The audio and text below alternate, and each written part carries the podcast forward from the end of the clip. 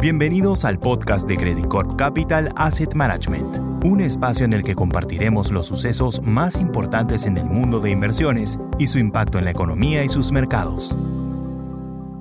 Hola, ¿cómo están? Soy Klaus Kenfi y estamos de nuevo en un podcast sobre nuestro reporte mensual.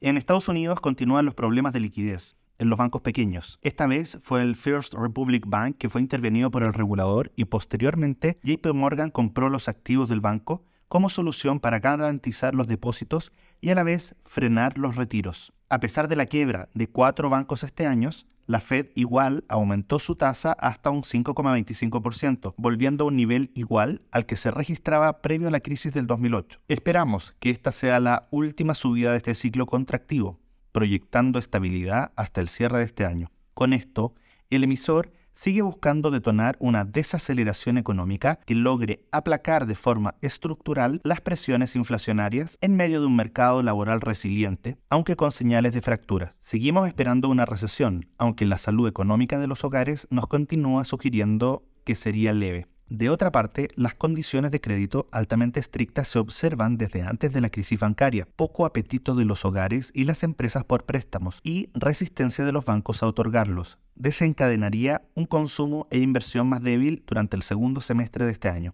Por su parte, el Banco Central Europeo aumentó su tasa en 25 puntos básicos hasta 3,75% y se espera que la lleve hasta un 4%, lo que no habíamos visto en bastantes años. El Banco de Japón no anunció un retiro de su política de control de la curva de rendimientos, pero se espera que se torne más contractivo a futuro. En los emergentes, el PIB de China creció un 4,5%, mientras que las expectativas eran de un 4%, lo cual hace que este primer trimestre tengamos una sorpresa al alza y esto se debió a la reapertura económica anticipada de dicho país. Es de esperar que el crecimiento de los próximos trimestres tienda a registrar una desaceleración frente a lo observado en este trimestre, siendo el consumo privado uno de los pilares del crecimiento económico del 2023. Pese a esto, la industria mantiene un comportamiento rezagado, la producción industrial mantuvo un dinamismo lento con indicadores líderes como el PMI manufacturero en terreno contractivo. En cuanto a commodities, el mercado de petróleo registró una caída fuerte en el último mes.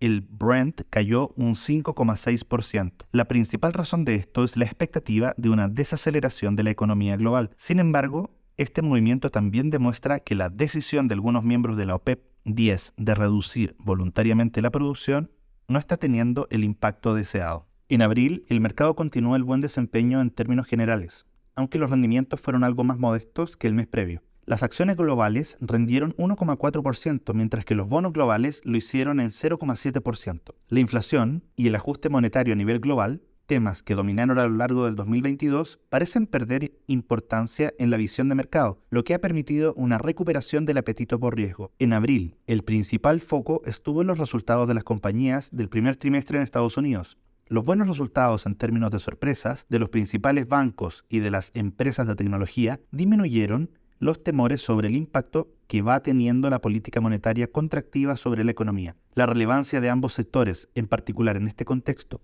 Recordamos que en marzo quebraron dos instituciones financieras en Estados Unidos y una de ellas Silicon Valley Bank, Signature Bank y Credit Suisse. La sorpresa positiva en los resultados sugiere en última instancia que la posibilidad de un colapso de la banca al estilo 2008 es limitada. En cuanto a las empresas tecnológicas, estas habían caído más de 30% durante el 2022, siendo las más sensibles a los incrementos en las tasas de interés. Las tecnológicas se enfrentan a una disrupción en la cadena de suministros presiones salariales de los trabajadores y demandas disminuida de sus productos por la normalización del consumo post-pandemia. En respuesta, durante el último trimestre fue el sector con mayores anuncios de recortes de puestos de trabajo. En lo que va del año se estiman recortes de 140.000 puestos, cifra similar a los recortes de puestos realizados en todo el 2022 y reestructuraciones de los negocios. La sorpresa positiva en utilidades sugiere que, con todos los vientos en contra, las empresas han sido ágiles en los planes de estabilización de sus márgenes un mensaje importante en un contexto de temores de recesión. Pese a estas noticias positivas, el mercado parece haber ido un poco más allá de los fundamentos. Muchos de los activos de riesgo se han revalorizado sobre las expectativas de que la Fed tendrá espacio para estimular la economía durante la segunda mitad del año, algo que para nosotros nos parece algo más difícil. Dado los niveles de inflación actual de 5,6% en la inflación núcleo, es poco probable, como les decía, que la Fed tenga dicho espacio para recortar tasas. Más aún,